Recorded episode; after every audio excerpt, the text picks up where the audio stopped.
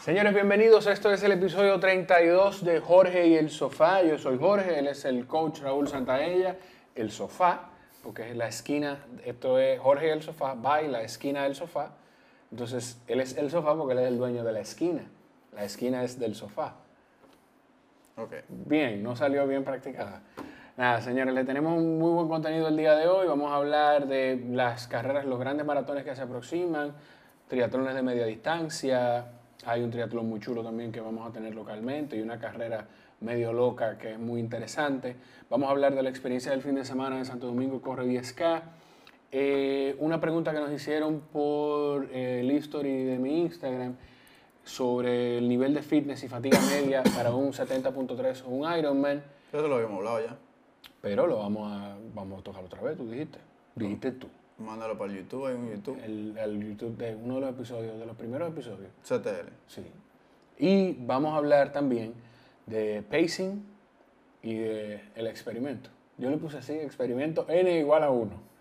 Tú vas a tener que poner a la gente Al tanto. al tanto de, No, no va a dar tiempo para todo eso. de eso. Sí, vamos, vamos a arrancar, vamos a entrar de lleno en el tema. Ah, pero déjame conectarme al live. Así la gente nos va preguntando cualquier cosa. Ya le tumbé el audio y voy a entrar al live. Si tienen cualquier pregunta la pueden hacer ahí mismo. Recuerden suscribirse a las plataformas de la esquina del sofá en YouTube, en Facebook, en Spotify, en iTunes, donde sea que usted escuche sus podcasts, ahí nos puede encontrar como Jorge y el sofá.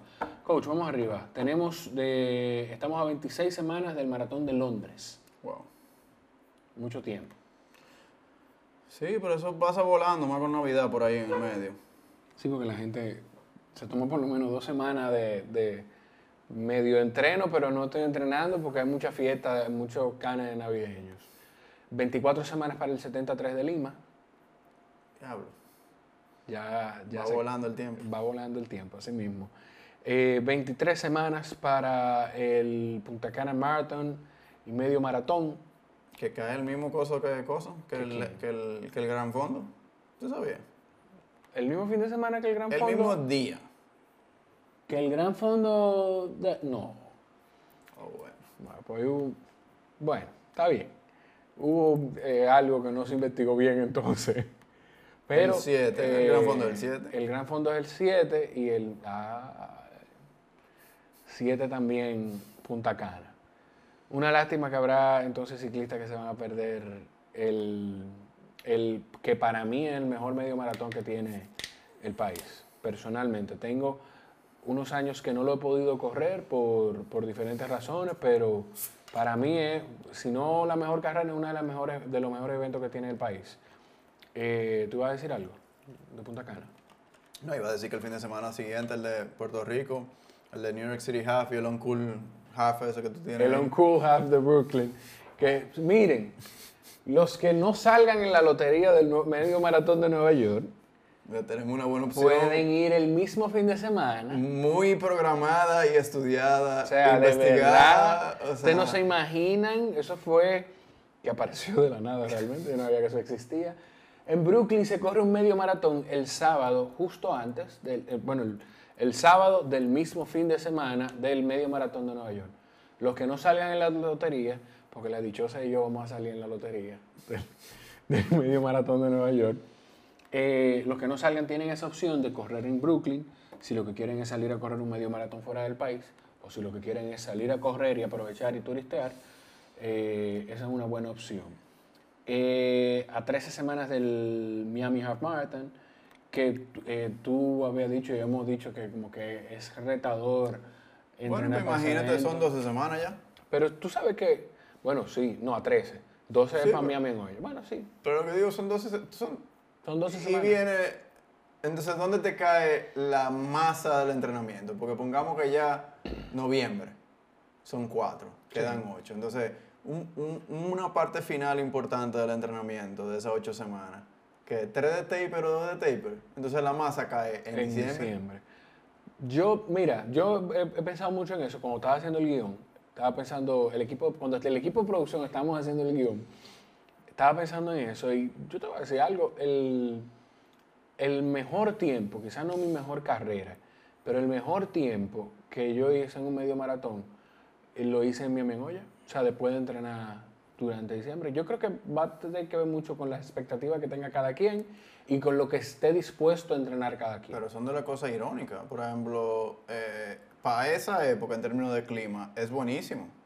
A mí me gusta o sea, el target de, por ejemplo, un, un Oceanside o un Lima. ¿Por qué? Porque a nosotros el clima es mucho más benevolente en términos de salir a rodar. Lo malo es que amanece un poco más, más tarde y, y, oscurece más temprano, o sea que hay menos horas disponibles en el día para entrenar. Pero por clima es bueno. Sí. En Tri tenemos el reto de, lo que lo habíamos hablado aquí en términos de piscina en diciembre es retador. Hay algunos que cierran y algunos se ponen súper, súper, súper, súper, súper, súper, súper, súper, súper frías. Y congestionadas. Con la, digo, no, tú sabes que no, no tanta gente. Que Frío y, y, y, los retadores de, esa época aquí. O sea, aquí siempre hay un coro. Hay sí. que, es, que es realista. Es, es, complicado. Aquí en República Dominicana eh, siempre, hay un, siempre hay algo. Eh, tenemos la, el Miami Goya, que es precisamente de eso, Miami Goya, medio maratón. Eh, yo puse, no tengo una fecha clara, yo puse 12 semanas porque regularmente es para el día, el, el, día de, de las Mercedes, el, de enero, o es de la Alta Gracia. El de 21. el, el 21 de enero, regularmente es en esa semana o ese día.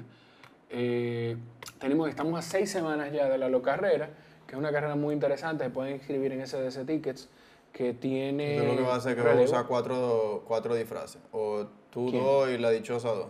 ¿Quién? ¿Tú? No, acuérdate que no fue en eso que quedamos. Sí. Vamos, la dichosa va a correr siete. Vamos, podemos buscar el video. Que tú la te vas a cambiar va a correr siete.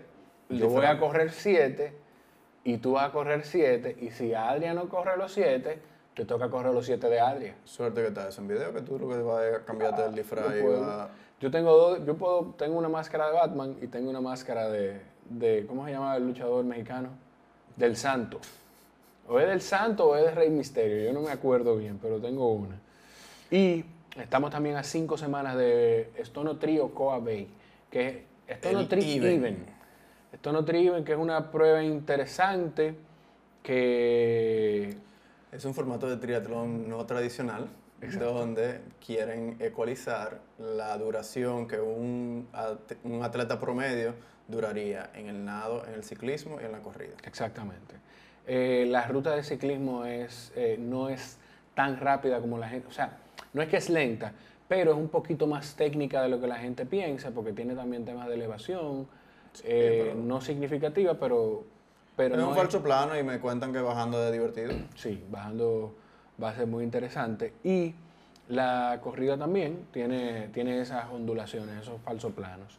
Esas son las carreras que se aproximan, pero una carrera que ya pasó fue el 10K de Santo Domingo Corre. ¿Cómo nos fue a los atletas LEDs y en general?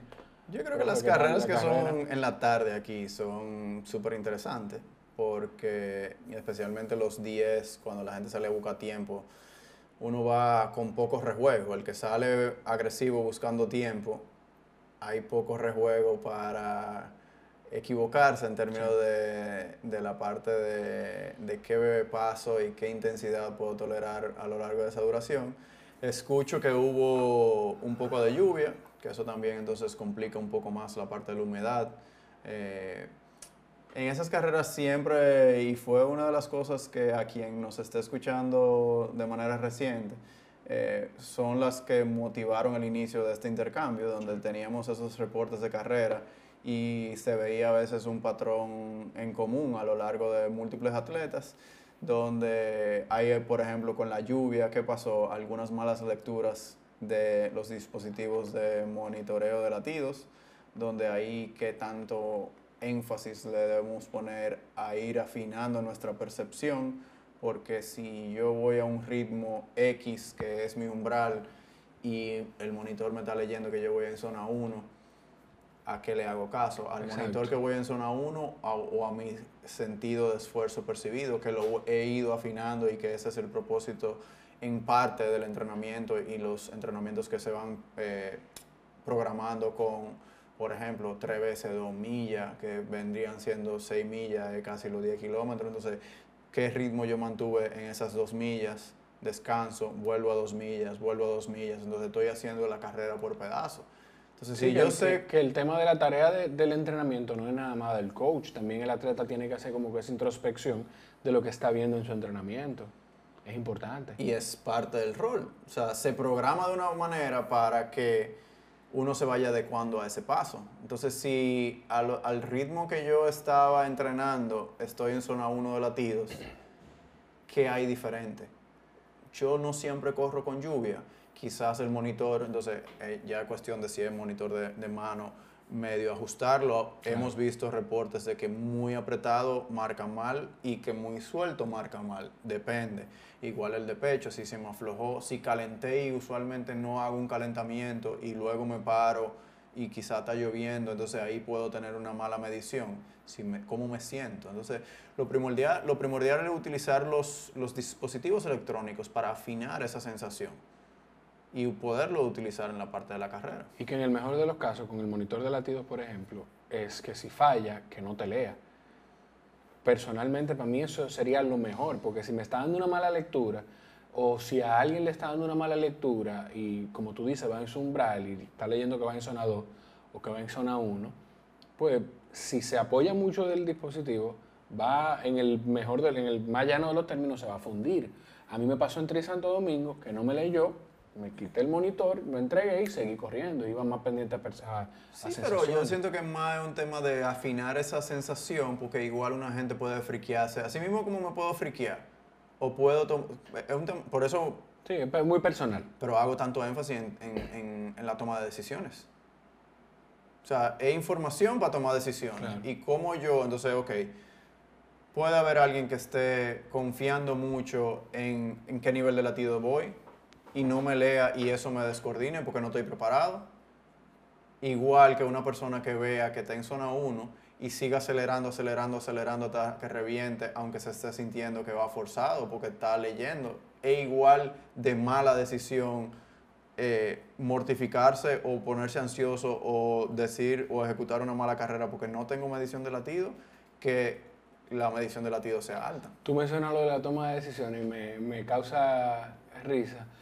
Yo, puse, yo hice un- un- una publicación hace, uno- hace un par de semanas de un entrenamiento que hice y te puse, te tagué y te puse, coach, hice tal cosa porque no nada de ayer, tú nos entrenas para tomar decisiones.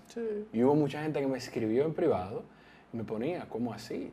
Gente, de, gente del ambiente del running y gente que no De tiene fuera. nada que ver con, con running ni con triatlón ni nada, pero me decían, pero ese no es tu entrenador de, de deporte, cosas, ¿cómo, ¿cómo que te entrena para tomar decisiones? Entonces me causa un poquito de risa eso porque quizá la gente no entiende eso del todo. ¿El qué? Ese tema de que, de que dentro de todo este esquema de entrenamiento de la esquina, no es nada más entrenándonos nuestro fitness, sino también esa capacidad de tomar decisiones, que lo hablan mucho los atletas pro también. Esa capacidad de tomar decisiones en base al entrenamiento y a las sensaciones y, y a todas las herramientas que uno tiene. No sé, eso me, me- me causó risa, como que me causó más, me, causó, me fue extraño que gente del ambiente no lo, no lo interpretara. Eso me, me- fue un poquito extraño. Yo, yo lo tengo mucho diciendo desde, uf, desde antes estar en contacto con tantas personas, ah, o sea, tantos atletas. Eh, las carreras y los entrenamientos son experimentos donde en un ambiente corporativo son situaciones, nos- los entre- eh, el estar entrenando nos expone con mayor frecuencia a situaciones que se parecen a un lanzamiento de un producto, a una presentación, a un primer día de universidad, a una primera entrevista de trabajo, Sí. a un primer día de trabajo. Por ende, si yo estuviera en un departamento de recursos humanos o estuviera al mando de una corporación, yo le diera una importancia eh, significativa en el proceso de reclutamiento a cualquier persona que haya podido pasar por un programa de entrenamiento. Si eso es triatlón, aún más por el componente de administración de tiempo. Y hay un sinnúmero de cosas que fue lo que estuvo diciendo Jan en términos de la importancia que se le da fuera a que tú completes un maratón en un currículum, porque de por sí hay muchas cosas que van de cualidades asociadas en términos de administración de tiempo, de tenacidad, de perseverancia, de objetivo, de enfoque, de un sinnúmero de cosas que filtrándolo por ese lado, eh, de una manera balanceada y saludable, dice mucho. Entonces... Cuando tú dices Jan, recordarle a la gente, quien no lo vio, quien no lo ha visto, es de Jan, Jan iba a decir Jean Paul, de Jan Rojas Duluc, que fue invitado en el podcast anterior, lo pueden ver después que se termine este. Pueden ir y buscarlo, si lo escuchan lo pueden buscar en la plataforma de audio y si no en YouTube, entrevista con Jan Rojas Duluc, que hablamos, a, mí me gustó mucho, ese debe ser uno de mis episodios favoritos del podcast de verdad. La, la, forma, la visión de él. Me voy a ofender como se ofende Luis. La. Yo estoy aquí. La, pero ese fue uno. Pero tú eres parte del podcast. Ya, ya, ya. Tú estabas aquí. Qué poco romántica. Sigue. Anda, está dañadito, profe. Mira, eh, la pregunta. de fitness y fatiga, y fatiga extrema, iba a decir. Y fatiga media para un medio Ironman y para un triatlón de distancia media o un 73 o un Ironman? Son dos preguntas uno. Eso pensé yo. Pues son, son niveles diferentes. Yo lo que creo que esa conversación, si hubiera algo que yo pudiera pagar de Training Peaks fuera... Es un numerito de fitness. Eh, trae mucha confusión. Muchísima confusión. Eh, depende de cómo se midan las cosas, depende de qué la gente está traqueando no. Nosotros tuvimos un caso particular de una persona que lamentablemente ya no nos acompaña eh, dentro del grupo de atletas a partir de hace una o dos semanas, que era minucioso en cómo traqueaba las sesiones inclusive de recuperación, de yoga, de Normatech, de, de todo. Y por poco que sean los puntos, ponte tú que asumas 5 puntos por cada uno de esos elementos. Entonces, eso es un método tradicional. Entonces, ¿qué la persona está traqueando afecta el número de CTL final? Entonces, si yo no traqueo todo eso, o no traqueo, por ejemplo, el mismo, por poner un ejemplo mucho más cercano, COI, eh, estuvo en un momento pedaleando al trabajo, no lo registraba. Tenía la bicicletica, que lamentablemente si alguien la, la ve por ahí, Está perdida, bueno, la robaron en Lima. Ahora volvió a, registrar la rodada de mountain bike hacia, hacia el trabajo. Entonces, son dos opciones. Yo lo vi con Caco y, le iba a preguntar, ¿apareció la bicicleta? Pero dije, no lo voy a preguntar porque quizás no, entonces va a abrir una herida. No ha aparecido. Qué difícil. Entonces, eh, ¿qué pasa? Que si, ah, por eso digo que es de esas cosas que depende. Depende mucho del sistema de traqueo ¿Por qué? Porque una persona pudiera estar traqueando su, su commute al trabajo, o sea, el desplazamiento, y yo quizás no. Entonces, si hay una diferencia en términos de desempeño el día de... es porque yo no lo traqueo y mis números están artificialmente altos o bajos. Entonces, lo, lo, lo quiero poner en contexto por eso. O sea, creo que por eso es que CTL y toda esa parte de, de carga es tan subjetiva y los rangos que lo podemos, lo podemos compartir, yo creo que eh, cuando hablamos aquella vez, Training Peaks sacó eh, unos artículos. Hay uno creo que de Jim Vance, que en inglés quizás lo podemos linkear en, en, el post, pero lo que dice eh, por qué planear con Training Stress Scores, con TCS, es la forma más precisa de planear tu temporada. O sea, en inglés. Why planning your training stress with training stress score is the most accurate way to plan your season. Eso es como una entrevista a Jim Vance donde habla de los rangos que él recomienda. Y asimismo había uno que era eh, de Alan Cousins, quien no lo sigue lo puede seguir, es uno de los, de los coaches y sports scientists como más nerdo que hay. Eh, y él ofrece también una tablita de esa fue la tabla, yo creo que tú que hablaste aquella vez. Correctamente. Que creo, si mal no recuerdo, creo que quien hizo la pregunta de, de, los TCS fue... Eh, wow. Pero vino, vino, por mucho de esa conversación, vino porque cuando se publicó eso eh, fue en Training Peaks y le llegó a muchas personas. Entonces estuvimos eh, fuera del aire y en los chats compartiéndolo y hablándolo y, y definitivamente por ahí era que andaba la cosa. Entonces, eh, bum, bum, bum, bum. Tú ibas a... Aquí. Entonces lo que decía era que lo primero es, hay que tratar de ver en qué nivel y o qué métodos están midiendo dos cosas. Eh, la- el umbral en ciclismo y el umbral en la corrida. ¿Por qué? Porque uno puede estar usando, eh, por ejemplo, había una persona que entró que la prueba de, de- de FTP, que hay cierta evidencia en, científica al, al respecto de un 3-minute max power. Pero es 3 minutos Sí. versus 20 minutos o versus usar una curva completa de WKO. Entonces, los rangos van a variar y yo los voy a compartir. O sea, según eh, Alan Cousins, para Ironman, horas anuales son de 600 a 1200. Tú tienes el doble ahí. Es un rango bastante amplio. Es muy amplio. El Ya. margen, el margen de, de error, por decirlo de alguna forma, es muy amplio. Horas en promedio de 15 a 30. Igual, el doble. Entonces ahí salen los TCS que se evacúan como resultado de ese. Weekly TCS semanal, 850 a 1700.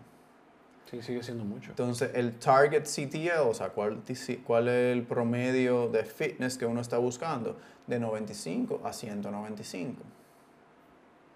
Igual. Entonces, se le quiere poner tanta, tanto énfasis. ¿Qué quiere decir? Que en el borde superior están los mega élite.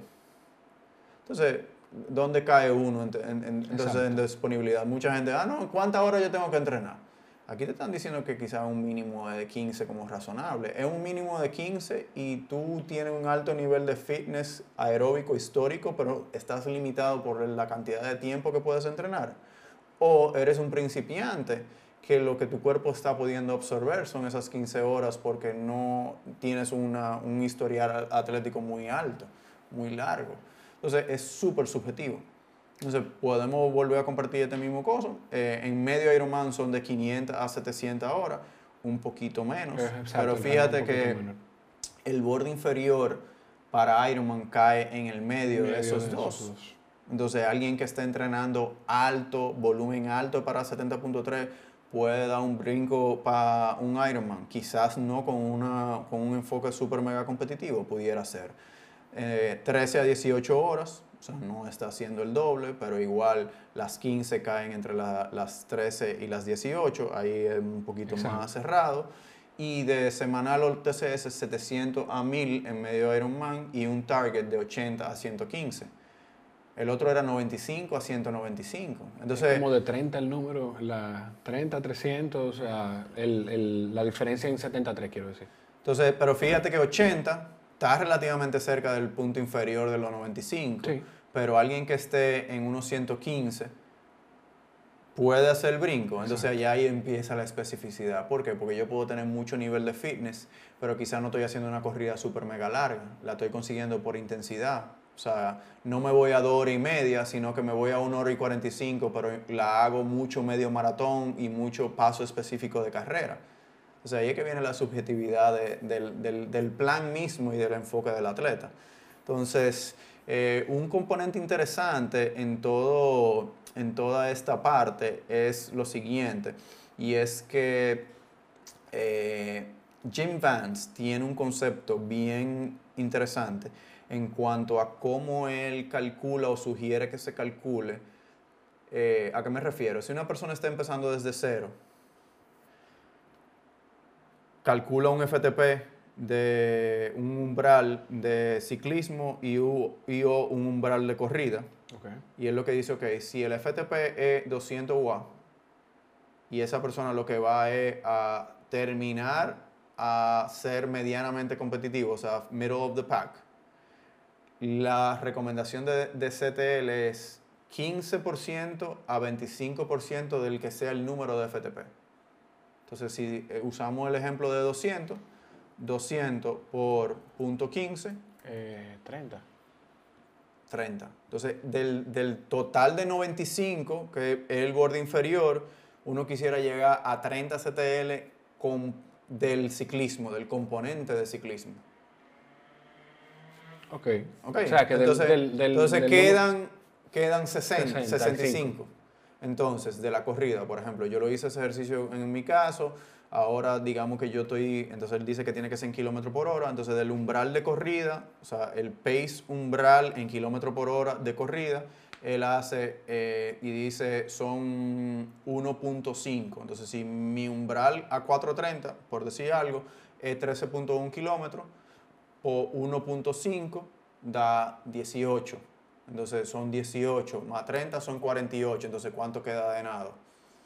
Quedan. Pero, sí, sí, sí. ¿entiendes? Un viaje. Entonces, Ocho- 30 y. uh, 37. Entonces, Entonces él dice, bueno, pues entonces queda un 20 de, de nado, de, 47. de, de- de esos 100 mal calculado. Entonces a mí todavía me queda rejuego para yo poder subir ese FTP, lo subo a 200, lo subo a 250. Entonces ese STL, target, va a ir variando según vaya mejorando mi... Entonces Exacto. de ahí uno dice, ok, la recomendación para esta persona es, según su umbral de corrida, que sean X cantidad de puntos, 20 TCS de corrida, 40 de ciclismo, ya estamos en 60 y 30 de nado. Pues entonces vamos a calcular, ese es lo que queremos en el pico, dos, tres semanas antes de la carrera, ¿cuántas semanas tenemos? Entonces, ¿cuál es la progresión de TCS semanales que queremos hacer a lo largo de esas 20 semanas? Así es como dice Alex Banks que. Alan. a- Alan Cousins y Jim Vance. Jim Vance, que, que se hace la programación de TCS. Eh, son, En son- base al CTO, son perdón. parámetros recomendados, porque a qué yo le voy a tirar. Como es de 95 a 195, a qué yo le tiro. Entonces la persona que escribió, si tiene su FTP, puede calcular su FTP. Digamos que es 200, hace un 15% hasta un 25%. Entonces ese va a ser un borde inferior y un borde superior de lo que quisiera targetear Sí. la corrida de umbral, o sea, digamos, su prueba de 5K a 30 minutos, cuál es el paso sostenible eh, eh, a lo largo en kilómetro por hora, 1.5 a 1.8 es que me parece. Entonces, ese cálculo me va a dar un rango. Va a ser 18, eh, de 1.5 a 3, o sea, que inclusive sería entonces Eh, bien, 13 por, por 3 son 39, entonces serían 40, más los 40 que teníamos ya estamos en 80, entonces, se va, entonces me va a dar un rango, ok, ¿en cuánto yo estoy ahora? Entonces el componente por el eso- target va a ser el número que dé esa acumulación. entonces ahí es que viene la- una parte que mucha gente no entiende y quizás para nosotros, eh, si nos están escuchando y quien nos está viendo en video se hace difícil, quizás vamos a tener que venir- empezar a traer un whiteboard para poder escribir. ¿Por qué? Porque por eso yo pongo tanto énfasis, tú me has escuchado a veces, en no dejar caer el fitness. Completamos un evento, llevamos un, un schedule que es muy agresivo, que nos causa mucha fricción a título personal de entrenamiento y de ti- tipo familiar, queremos cogernos ocho semanas off. Entonces, el- la cantidad de TCS que uno va bajando va. es agresivísimo. Entonces, ¿cuánto son las sugerencias en términos de progresión? Dependiendo de cuánto TCS estemos empezando, hay una sugerencia que pudieran ser desde 4 hasta 9 TCS más o menos por semana. Entonces eso se va acumulando. Entonces, ¿cuántas semanas? Entonces, la gente quiere Ser entrenador, entrenar es fácil. No, y, ah, ¿cuántas semanas yo necesito para entrenar un- para un evento? Depende. ¿Cuál es tu objetivo? ¿En qué nivel de, de CTL tú estás ahora mismo? Sí. ¿Cuántas semanas quedan para ese, para ese evento? ¿Cuál es la progresión que podemos llevar? Entonces, por eso mucha gente que quizá no... ¿Qué pasó? No, no, no, quiero asegurarme que está todo en orden. Allí no corrimos. Si agregamos lo siguiente. Ah, O sea, falta. Bueno, yo he compartido en el story que Mr. Andy Cogan, que fue el creador de TSS, Sí. se pone no muy contento cuando se habla de la utilización, no te, lo que te, te pone nervioso, No, no, yo. cuando se habla de usar TSS para el nado y para la corrida. ¿Por qué? Porque la, la Estamos hablando de quien creó esto, eh, el, el- este parámetro. Porque cuando se diseñó y se utilizó los modelos y se ah, hizo la parte de análisis estadístico científico, se creó para la bicicleta con potencia. Y de ahí se han extrapolado y se ha querido llevar ese concepto a la parte del nado, que hay muchísima gente que no es de, no lo ve muy bien. Inclusive, fíjate que yo hice la salvedad de que Jim Vance habla de bike threshold y run threshold. Y en su programación de lo que vamos a poder compartir en, los links, él pone un, un, ejemplo de semana y habla de, de bike run plus swim. Pero no te habla de threshold de swim ni, nada, ni, nada de, que tenga que ver. Ni de traqueo de TCS con el nado. Porque que como tú lo traquearías. Se puede traquear igual, porque los otros se basan en umbrales. Ahora, de mm. nuevo, ahí viene un sinnúmero de cómo funciona el nado, de que non-load bearing, de que el riesgo de lesión, si uno tiene una técnica medianamente buena, eh, es bajo en términos de, posibilidad de lesión, o sea, hay mucha, y eso no es, eso no es opinión mía, ni, ni, lo que yo estoy compartiendo, eso es lo que dicen gente que sabe más que yo, de lo que yo trato de leer y de lo que yo trato de guiarme. Entonces hay gente que no traquea TCS en el lado. Pregunta Leo Enríquez de TCS por heart rate, si se lleva. De nuevo. Es que vale, es que yo recuerdo ahora... De nuevo, yo voy a repetir algo que no es Raúl Santaella que lo está diciendo. Yo puedo proveer links a donde el señor Kogan de una manera no muy contenta. Exacto. Porque me imagino que en su posición crear un sistema de medición que él sienta que es robusto, que se aplica de una manera específica a ciclismo con potencia y que la gente entonces, ¿por qué? Porque me imagino que cuando se involucra en una plataforma como Training Peaks se empiezan a manejar una serie de acuerdos donde ya hay cierta venta de una propiedad intelectual donde no hay un control y Training Peaks se vuelve un, un, oferente de un servicio comercial donde, wow, tengo de TTCS, tengo derecho de esta información que es proprietary, ¿cómo la puedo aplicar a las diferentes otras disciplinas? Yo como Kogan, ¿en qué control estoy para prohibir que se utilice de esa manera. Quizás vendí más de lo que debí de haber vendido en términos del derecho de utilización de eso. Pero en los foros él es un proponente y un crítico ferviente de la utilización de TCS para traqueo de stress de entrenamiento para cosas que no sean bike power. Eso no es Raúl Santadella que lo está diciendo. Eso lo puedo poner en contacto con lo que está diciendo Andy. Que entiendan, quien creó el parámetro de medición de TCS no le gusta que se midan TCS de natación ni de corrida, porque él lo creó basado. power, porque él está preguntando latido. Y también eh, creado, basado, él lo creó basado en potencia en ciclismo. Entonces, si nos queremos complicar todavía aún más.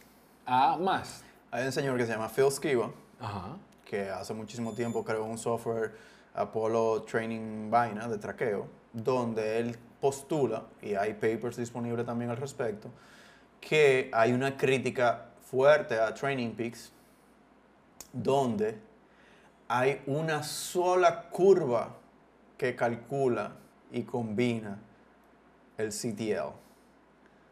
En WKO4, no me mira así, uno puede separar las curvas y crear diferentes gráficas de parámetros de CTL. La propuesta del señor Skiva es competencia de Kogan, donde Skiva lo que hace es que dice que uno se adapta de manera individual a cada una de las disciplinas.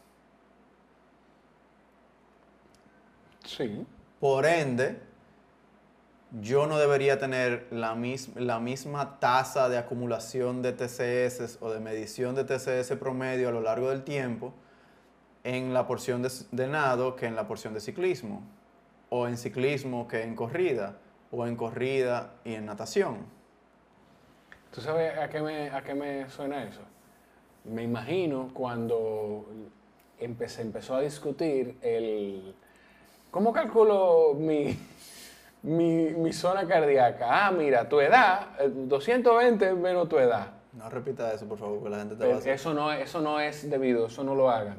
Eso es una práctica de hace décadas aclaro que no se debe practicar, pero me imagino eso, o sea, como cuando la gente estaba, que, que, que decían, wow. Eh, Entonces, weekly ramp rate de CTL, o sea, ¿cuánto pudiera incrementar CTL dentro de parámetros de bajo riesgo si uno tiene una curva de CTL de 45 o menos?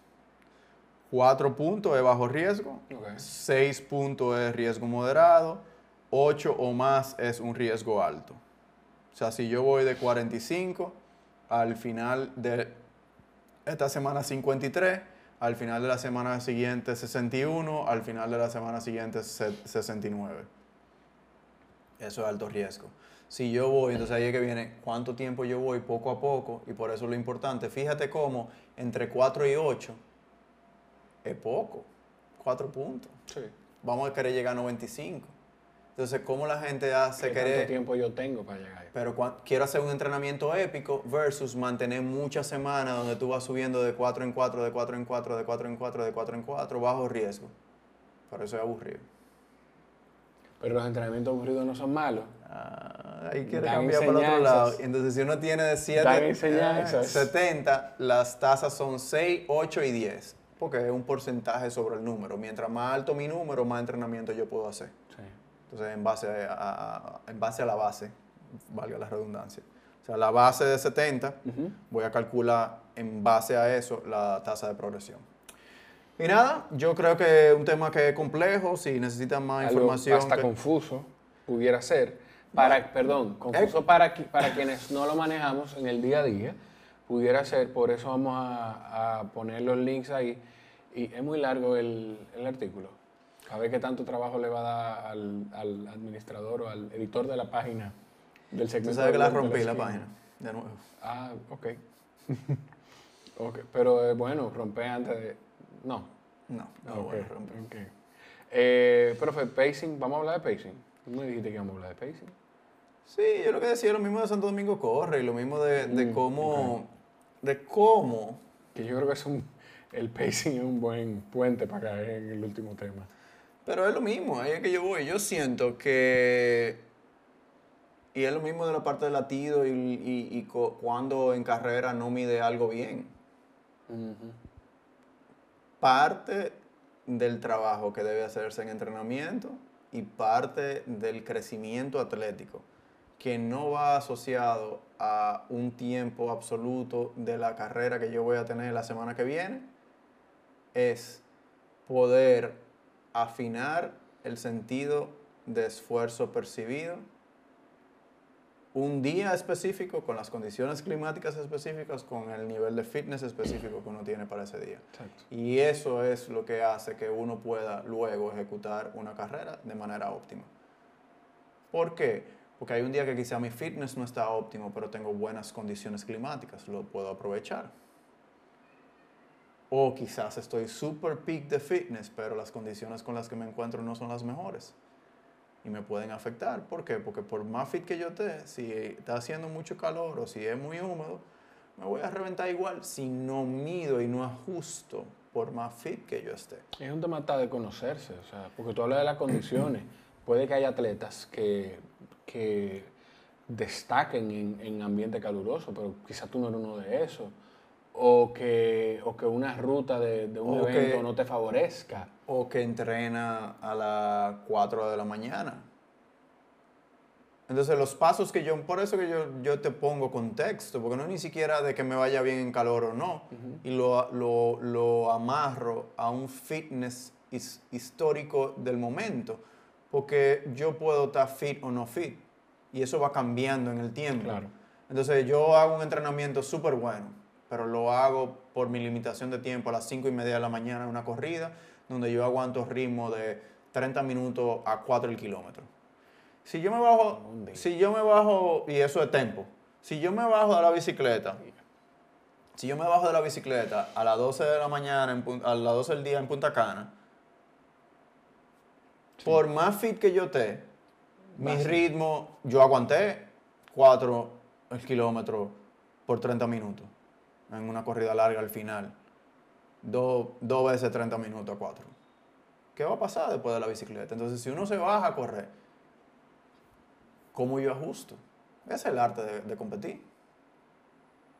Pero como grupo de edad, lo que vamos es ajustando a quiero X tiempo, sin tomar en consideración que mi fitness va a cambiar, que las condiciones del día van a cambiar. Entonces, si lo que yo siento es que no tenemos la paciencia ni la confianza en nosotros, en el sistema, en la programación, en el acompañamiento, en el potenciómetro, en lo que fuera, para guiarnos por las zonas que son el subproducto de, De tu mismo performance. De todo lo que se ha hecho. Entonces yo a esta altura del juego estoy en un punto donde yo no discuto. ¿Tú quieres andar en zona 4? Mi recomendación es esta. No. Anda en zona 4. No. Vamos a hacer una prueba. Yo no discuto. Mira que estamos altos. Yo veo que estamos altos una vez. Mira, estamos... Ah, sí, yo me sentía bien. Una segunda semana. El entrenamiento en zona 2, estamos en zona 3. Ah, ok, muy bien. La semana que viene va a haber una prueba. Yo siempre lo he pensado así de un punto de vista atlético y no, no es siendo passive aggressive. Claro. Puede darse el caso de que hayamos mejorado. Yo no tengo que tener la razón. Vamos a hacer una prueba. Ahora, si en esa prueba no mejoramos y tú diste tu 100%, ¿quién es que tiene que ser consciente? Claro. Si tú diste tu máximo y esa prueba evacúa que tu zona 2 es 12 minutos el kilómetro, el producto, no, no fui yo que salí a correr. ¿Tú pudiste haberlo hecho más rápido? No. Exacto. O hay que correr a 12 minutos el kilómetro. No importa cómo tú te sientes. Ahora, ¿cómo- entonces, ¿qué, ¿qué pasa muchas veces? Que nos acostumbramos a correr, si la referencia era 12 minutos el kilómetro, a correr a 10. Pero esos 10 lo aguantamos por una hora. Y eso, ah, no, yo me sentí bien. Yo me se-". Entonces, el fresco y fácil y easy es un ritmo que solamente es para una hora. Entonces, cuando queremos cambiar para dos o queremos ir a otro ritmo, no tenemos conciencia de que es aburrido, de que es suave, de que realmente es easy. Vemos una gente que es rápida, está corriendo a 4.30 como ritmo de corrida larga, Pero ese es su ritmo de corrida. y larga. ese es su suave. Se ve rápido, pero no podemos agarrar y entrarnos en esa persona y decir, déjame ver qué tan suave se siente. Entonces, ese es el ritmo, eh, ese- esa es la dificultad de, de- de sentir que para esa persona se siente igual de fácil que para la otra persona correr a 12 minutos el kilómetro. Tú dices lo de eh, una hora, o sea, de el 12 kilómetros, 12 minutos el kilómetro, es un Pa- ritmo para una, pa- pa una. Tú aguantas 10 minutos el kilómetro una hora, pero como quieres hacerlo a- en dos horas, no vas a poder hacerlo. Yo me acuerdo de un video que tú me compartiste donde Javi habla de algo parecido y dice, la, yo no recuerdo si es Javi ahora, pero dice la diferencia entre poder terminar la carrera en una buena posición o ganarla o terminarla bien la carrera y no terminar, pueden ser cuatro o cinco latidos por encima, cinco minutos por encima de lo que deben estar. Yo hablo, yo estaba hablando con un par de atletas que van, Estoy pa- parafraseando. que van para Nueva York y le decía, hoy llegó un artículo de Macmillan. Como yo uso mucho el calculador, déjame yo buscarlo. Son de las cosas que por más que se comparten, la gente no le hace caso. Voy a tratar de traducir eh, en vivo. Por las consecuencias de ganar tiempo, o sea, de banking time, de meter tiempo en el banco, en la alcancía de, de, no, yo voy a salir rápido porque rápido. después yo no puedo terminar y no puedo acelerar al final. Número uno, las consecuencias. Uno, eh, quema más de la cantidad limitada de glicógeno muscular y la cantidad y una cantidad limitada o menor de glicógeno muscular está asociada con encontrarse con la pared. Número dos, uno quema más glucosa de sangre a una tasa más alta. Entonces eso requiere una, una tasa de alimentación, o sea, más comida más frecuente para mantener la glucosa en sangre más alta, para evitar que eso caiga y que haya un crash. Entonces, por ende, pudiera a, a introducir más riesgo de temas gastrointestinales. Una baja a nivel de glucosa en sangre está asociada con encontrarse con la pared. Número 3. Uno le pone más estrés a los músculos y los maratonistas caminan con, eh, y cojean y con dolor porque el tejido muscular se ve eh, lastimado. Correr demasiado rápido, demasiado temprano, introduce más daño más temprano a los músculos y eso está asociado con encontrarse con la pared. Y número cuatro, su, tu cerebro se vuelve o sea, unhappy, se pone triste, no se pone contento. Eh, eh, investigaciones recientes enseñan o muestran que si el cerebro eh, se siente amenazado por tu estrategia de paso o por los cambios fisiológicos que se están dando en el cuerpo, va a mandar señales de más sensaciones de fatiga o hasta apagar la potencia a los músculos para hacer el trabajo. Y de ahí entonces correr demasiado rápido, demasiado temprano, puede ser amenazante a tu cerebro o puede causar una amenaza a tu cerebro que entonces manda a señales a reducir y que entonces te va a terminar encontrando con la pared. Pues entonces esa misma serotonina, serotonina es el, el que, que da el cerebro cuando, cuando tú corres. La endorfina. Cuando- la endorfina, pero tiene, tiene un nombre. Eh, cuando tú corres y lo estás disfrutando a un ritmo que lo disfrutas, que te hace sentir feliz, asimismo te provoca lo contrario. El cerebro Cuando el cerebro es, tú estoy sintiendo agresividad, me, voy- me tengo que cuidar, me tengo que proteger. ¿Sabes qué pasa? Suena súper cool. Suena súper cool. No, que hay que utilizar grasa y vamos a hacer dieta keto, ahora que la keto está de moda. Sin embargo, el cuerpo corriendo a una intensidad muy, muy baja, se vuelve eficiente en utilizar esa parte. Entonces, a veces queremos lograr de manera indirecta cosas, pero la forma es aburrida de correr en zona 1 o de montar en zona 1. Queremos conseguir grandes cosas, pero no queremos Entonces- dar los pasos para conseguirlas. Bueno, yo no sé si los paso, porque la parte de Porque lo que si te lo están dando. Si yo, te- si, si yo, pero Raúl, espérate. No, lo que pasa es que yo me pongo del otro lado. Yo lo que siento es que hay mucha conversación y confusión e información que no es tan precisa.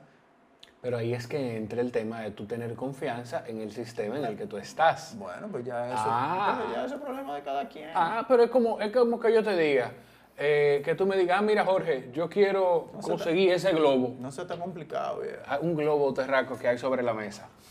Quiero conseguir ese globo, yo te digo, ah, mira, para conseguir ese globo, tú te paras y das la vuelta por aquí para que lo puedas tomar de frente. Y tú me digas, pero mira, a mí me dijeron que yo puedo salir y si cojo las Américas derecho, llego a un sitio, una parada, que lo venden ahí y es, pero yo te, o sea, da la vuelta por aquí y ese globo está como nuevo, te puede llevar ese. Vamos a ver. Entonces, No, se está cayendo eso. Yo ¿Qué creo que es se eso? cayó. No, todavía. ¿El live? No, estamos en live todavía. Estamos, Estamos nos, quedan, cerca. nos quedan unos minutos. Eh, si tienen cualquier pregunta, no dejen de ponerla ahí. Leo nos puso que pongamos el link del- en la descripción. Lo vamos a poner en la descripción del de- video en YouTube del, del artículo de Alan Cousins. O el de Kogan, no y sé el si. de Co- ese- o el de Kogan, pero compárteme. Claro, porque eso el lo tengo que de- buscar. Si él no lo quiere, el de Kogan, y me quiere el- creer que pero yo quiero el de Cogan y el de Macmillan, que está interesante. Pásamelo para ponerlo también en, el- en los links de la descripción. Eh, recordarles antes de irnos, arroba la esquina del sofá para seguirnos en Instagram. A Raúl es arroba Raúl Santaella y yo soy Jorge RD. Y mm, no dejen de suscribirse en YouTube, no dejen de suscribirse en iTunes. Y si son usuarios de iTunes, denos su review del podcast. Ahí usted va al link del podcast y le da hasta arriba hasta que abajo le salga para poder darle su estrellita y poner los comentarios del review, que eso ayuda a que otras personas tengan la oportunidad también de escuchar todo, iba a decir los disparates, pero no siempre decimos disparates, la, mayoría de las veces, bueno, casi siempre decimos cosas con sentido y valiosas. Bueno, sí. Eh, Casi siempre que. ¿Cuándo? ¿Dónde? Aquí. Aquí. Ah, bueno. No. Yo, siento, no, yo no, yo me paro aquí a, a- a escucharte y, y a que la gente se ría, pero yo siento que lo que sale de ahí lo que tú lees pues, es valioso. Eh, mira, es una, yo no sé si ya, bueno. Ya se va a caer. Una pronta recuperación Ah, a, a Eric. A, a Eric, que tuvo un accidentico, pero está todo bien. Está todo en orden. Una pronta recuperación a- al profe también. Nos vemos, señores. Eh, bye.